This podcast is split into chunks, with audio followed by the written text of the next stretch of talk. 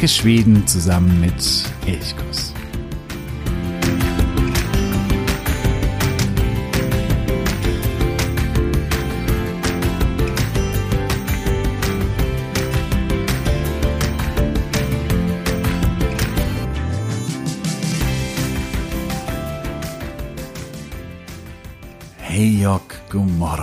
Ich wünsche dir einen wunderschönen guten Morgen. Freue mich wieder sehr, dass du dabei bist bei dieser 72. Folge von Elchkuss, dem Podcast für Schweden. Mein Name ist Jo und ja, ich sage hey. 72 Folgen sind es mittlerweile eine ja, durchaus große Zahl. Ich bin äh, da wirklich sehr glücklich, dass auch du vielleicht von Anfang an dabei bist. Vielleicht bist du erst später eingestiegen. Eine große Zahl, die natürlich nicht ohne Unterstützung von äh, dir und von vielen, vielen anderen da draußen möglich wäre. Und an dieser Stelle möchte ich mich mal ganz herzlich bedanken bei all denjenigen, die Elchkurs unterstützen mit einem kleinen monatlichen Betrag. Denn genau das motiviert zum einen, das ist ganz klar, und zum anderen ermöglicht es es mir, die monatlichen Kosten für den Podcast abzudecken und darüber hinaus noch ein klein wenig einzunehmen, damit ich mir auch wieder mein neues Mikrofon beispielsweise zulegen kann oder solche Anschaffungen machen kann.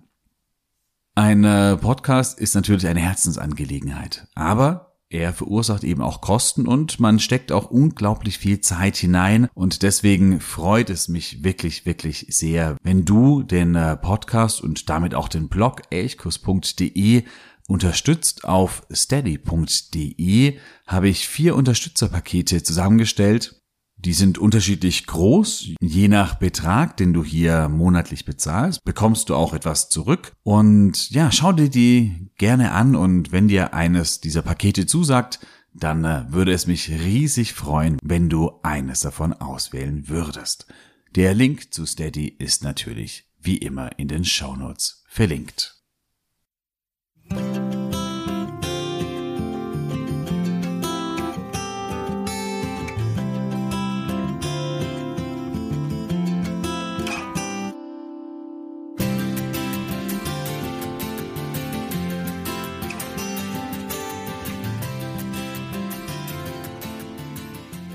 Am 6. Äh, Juni 2005. Schon lange her, da lebte und arbeitete ich gerade in Stockholm. Und dieser Tag ist mir in Erinnerung geblieben. Es war der schwedische Nationalfeiertag. Und zwar das erste Mal, dass dieser Nationalfeiertag auch tatsächlich ein freier Tag war, also ein arbeitsfreier Tag. Das war bisher nicht der Fall, 2005 das erste Mal. Ja, deswegen waren die, die Erwartungen groß. Ich bin in der Hauptstadt, es ist schwedischer Nationalfeiertag, zum ersten Mal das Arbeitsfeiertag, da muss doch eine richtig große Sause abgehen. Doch dann, naja, es war so ein bisschen Fahnenschwenken, ein paar Reden und das war's. Ein kleiner Umzug noch, aber mehr gab es nicht. Nur wenige Wochen zuvor, am 17. Mai, da hatten die in Stockholm lebenden Norweger ihren Nationalfeiertag gefeiert. Und das war, obwohl das ja nur eine kleine Minderheit war, die dort in Stockholm lebt, es war ein Riesenfest. Mit einer riesengroßen Parade. Es war unglaublich laut. Da war wahnsinnig was los. Und da fragte ich mich schon, okay, die Norweger, die in Stockholm leben, die wenigen, die feiern ihren Nationalfeiertag pompöser als die Schweden in ihrer eigenen Hauptstadt, in ihrem eigenen Land. Gut, man muss noch hinzufügen, die Norweger feiern ja den 17. Mai als Tag der Loslösung von Schweden.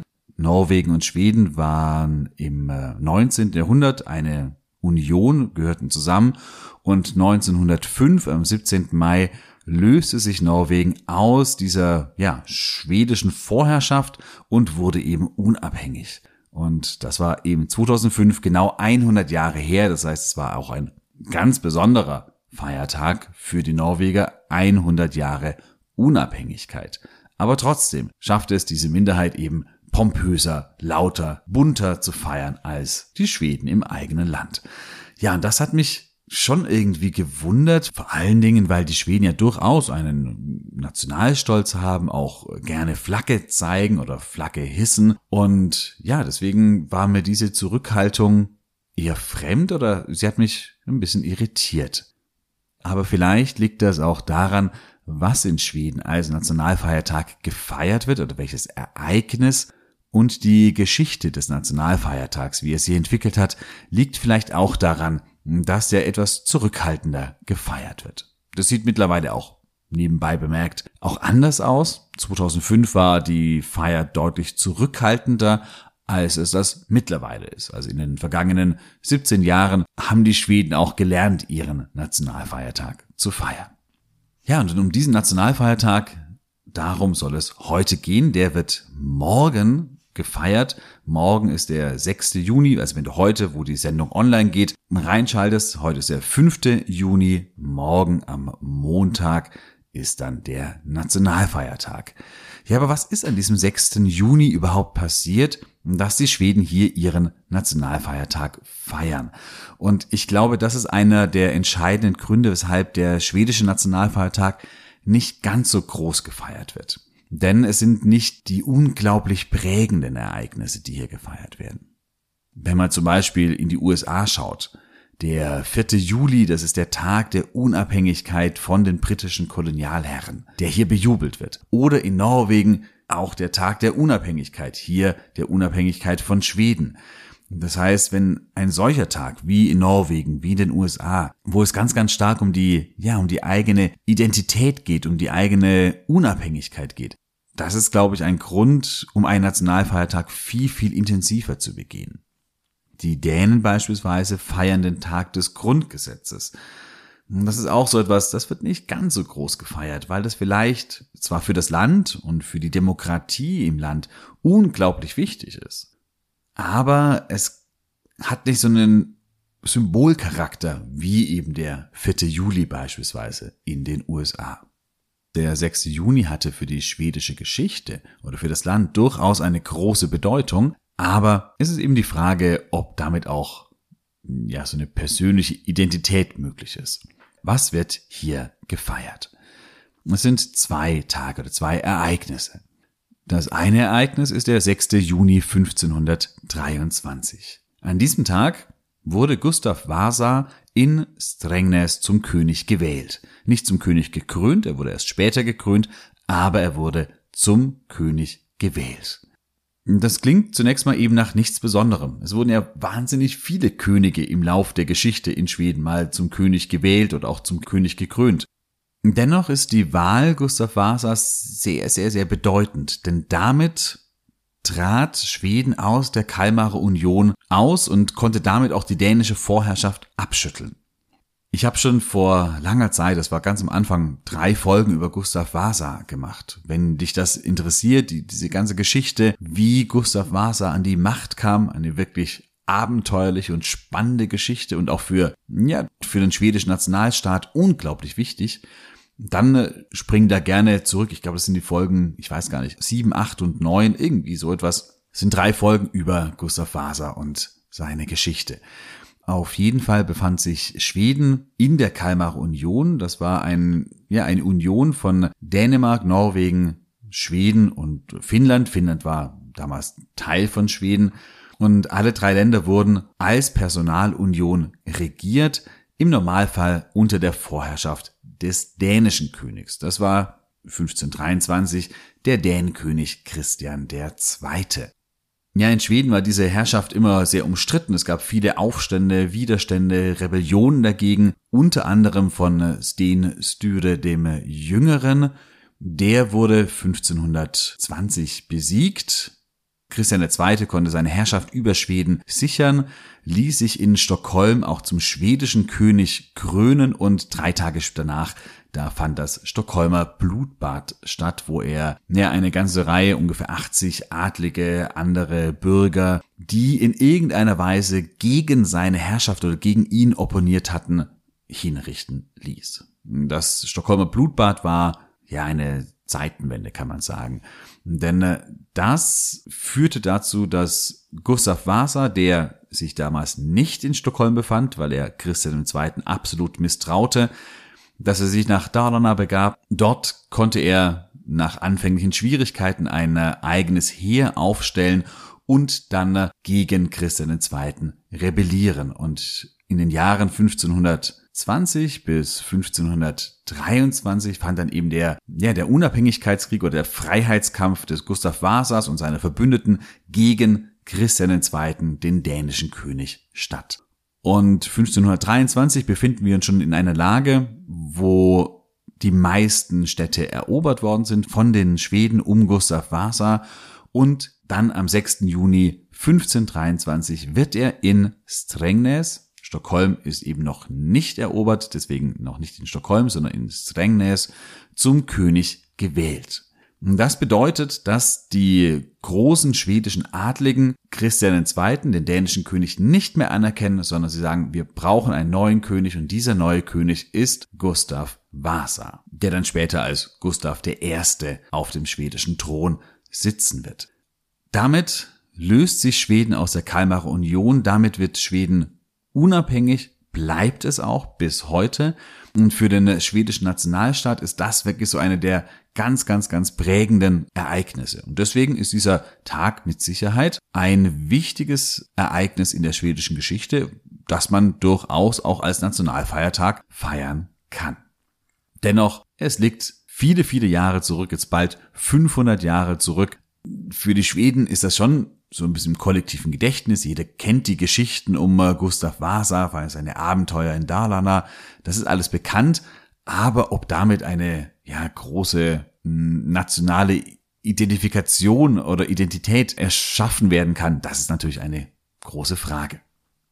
Außerdem trat am 6. Juni 1809 eine Verfassungsreform in Kraft. Und das ist das zweite Ereignis, das am 6. Juni gefeiert wird. Tja, eine Verfassungsreform. Das klingt schon wirklich nicht mehr so wahnsinnig spannend. Ja, für die schwedische Geschichte ist auch diese Verfassungsreform durchaus wichtig, denn hier wurde die Macht des Königs weiter beschränkt und die Gewaltenteilung neu und klarer geordnet. Das heißt, für die Entwicklung der schwedischen parlamentarischen Demokratie war das durchaus entscheidend und für eben die Beschränkung der königlichen Macht. Aber kann eine solche Reform Anlass sein, über 200 Jahre später eben Fähnchen schwenkend am Wegesrand zu stehen und sein Land zu feiern? Und das ist eben die große Frage. Bieten solche Anlässe einen Grund zu sagen, jawohl, ich gehe auf die Straße, ich feiere hier mein Land? Also Gustav Vasas Königswahl bietet da sicherlich schon einiges, ein bisschen mehr auf jeden Fall und ein bisschen mehr Identifikationspotenzial. Immerhin ist man seitdem auch die Dänen los, aber die Verfassungsreform, da muss man schon ein großes Fragezeichen setzen. Ja, das sind die Ereignisse, die am 6. Juni gefeiert werden.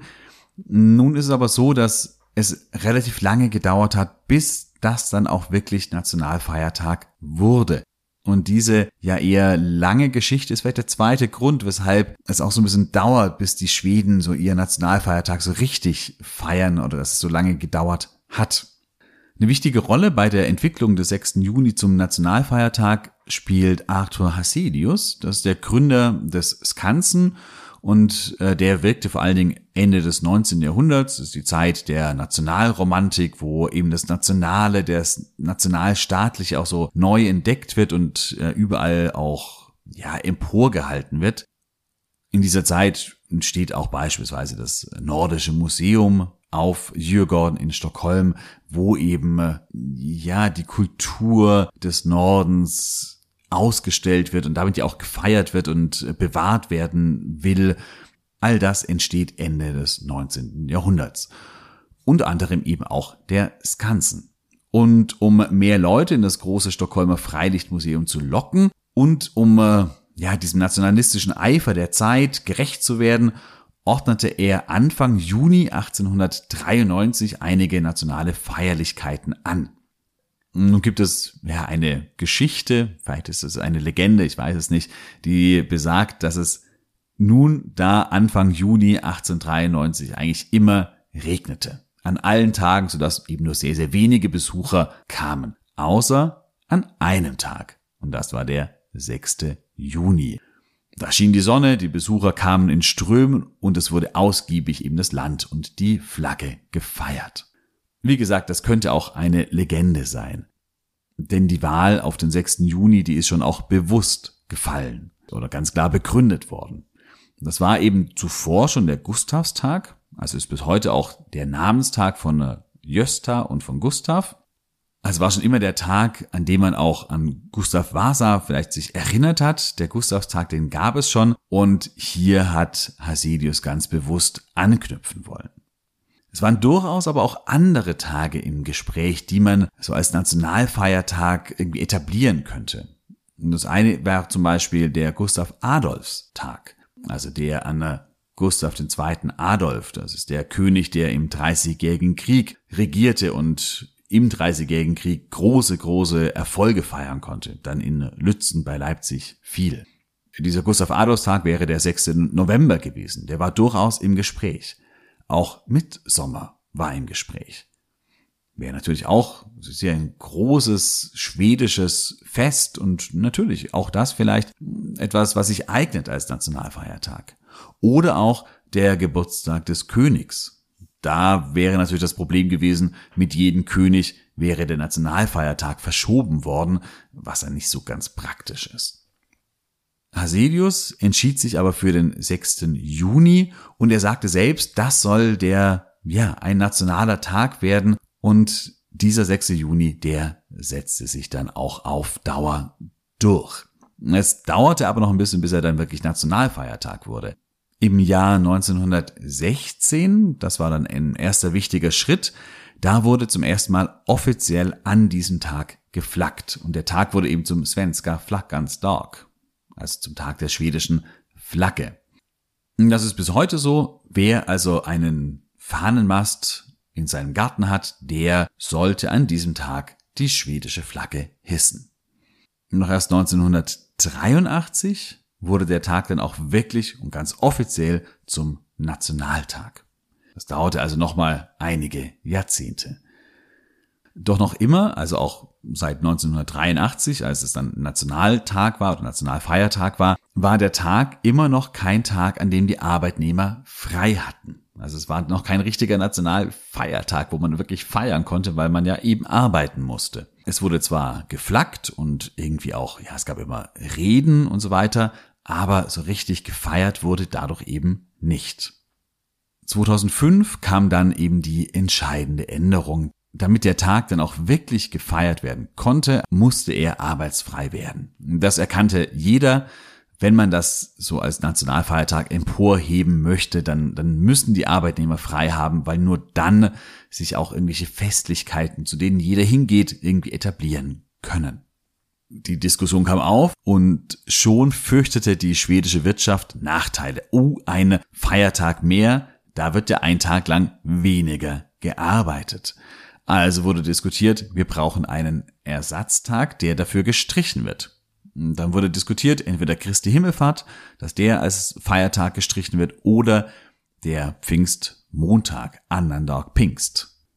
Die Wahl fiel schließlich auf den Pfingstmontag der seitdem nicht mehr arbeitsfrei ist in Schweden, sehr zum Ärger der Gewerkschaften, da dieser Tag schließlich immer auf einen Werktag fällt, der 6. Juni, aber natürlich nicht immer, der kann auch ein Samstag oder ein Sonntag sein und dann hätte man ja ohnehin frei. Das heißt, die Gewerkschaften liefen hier wiederum Sturm und sagten, jetzt werden die Arbeitnehmer benachteiligt.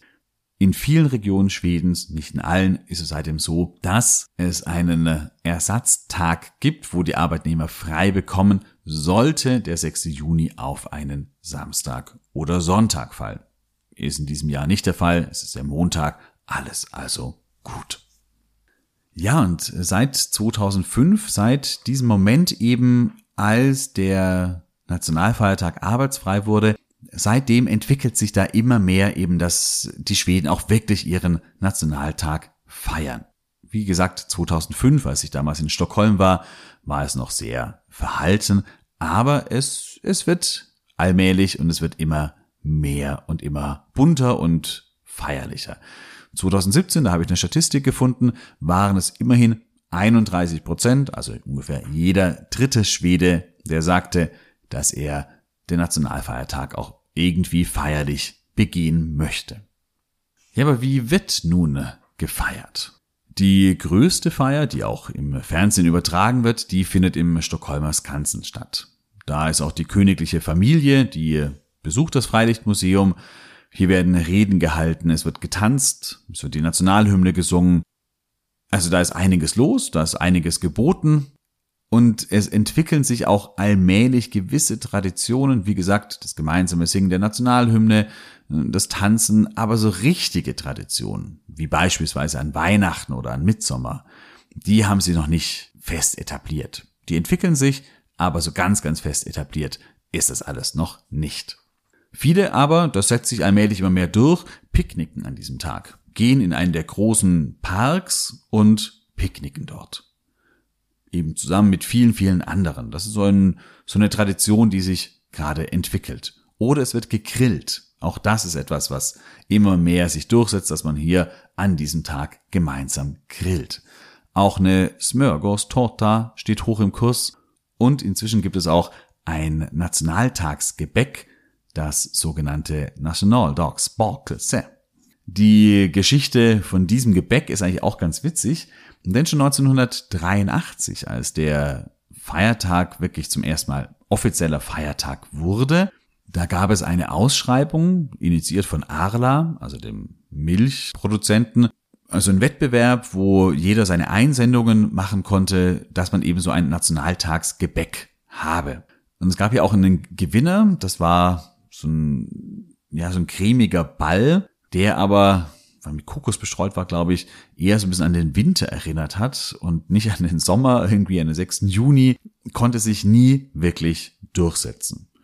Deswegen gab es ungefähr zehn Jahre später, 1994, nochmal eine zweite Ausschreibung, zweiten Wettbewerb für junge Konditore und Konditorinnen. Und hier setzte sich Helena Bergsmark vom Café Gateau in Stockholm durch. Und sie schaffte ein Gebäck, das ja relativ einfach letztendlich ist. Es ist ein kleines, so ein kleines Mini-Törtchen mit Erdbeeren und Zitronenmelisse und ganz oben, da kommt noch ein kleines Papp oder Papier, Schwedenfähnchen hinein und fertig ist das sehr sommerliche Nationaltagsgebäck. Auch das setzt sich allmählich immer mehr durch und wird auch gerne selbst gebacken oder eben gekauft. Der Historiker Richard Tellström, der sagt aber, ja, Erdbeeren, das ist eher etwas Städtisches. Auf dem Land wird eher Rhabarber gegessen.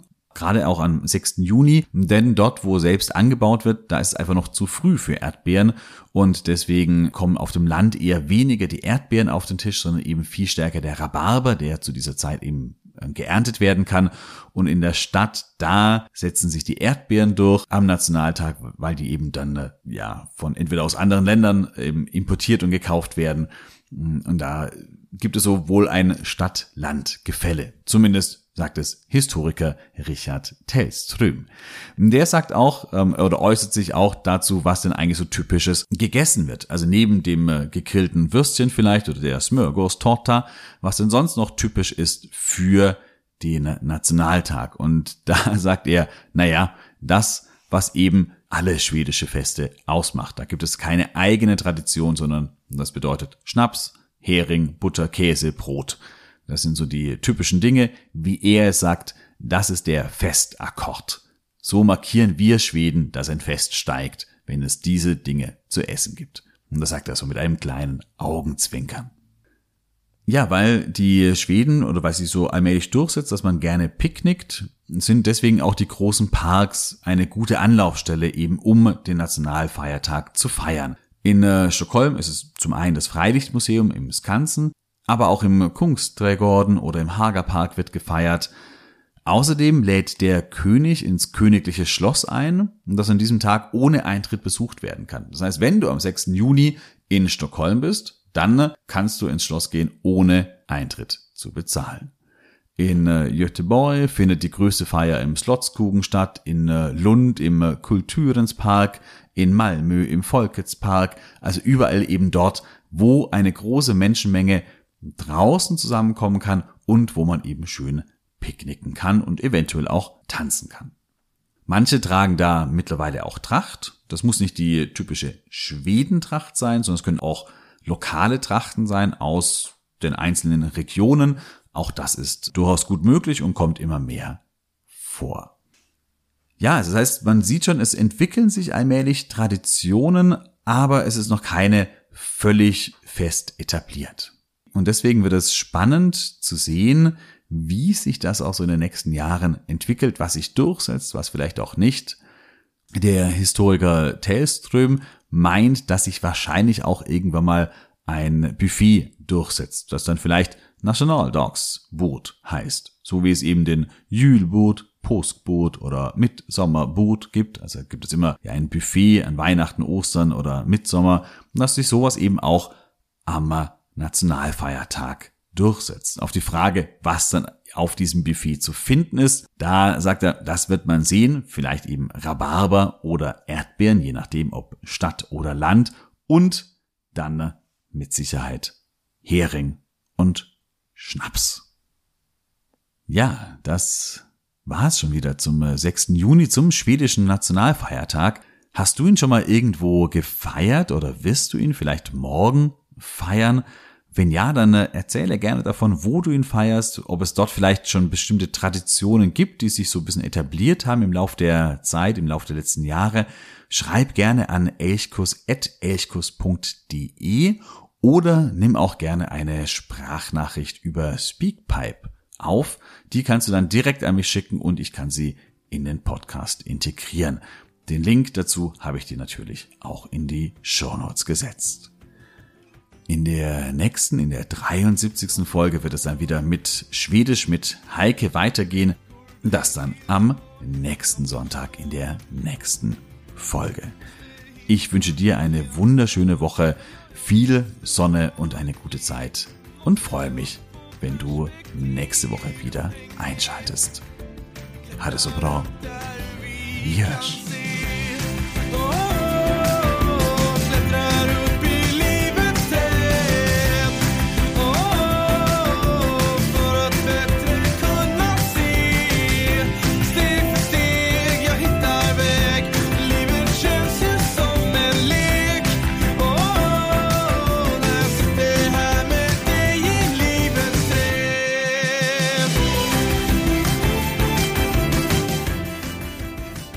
Elchkuss, der Podcast für Schweden.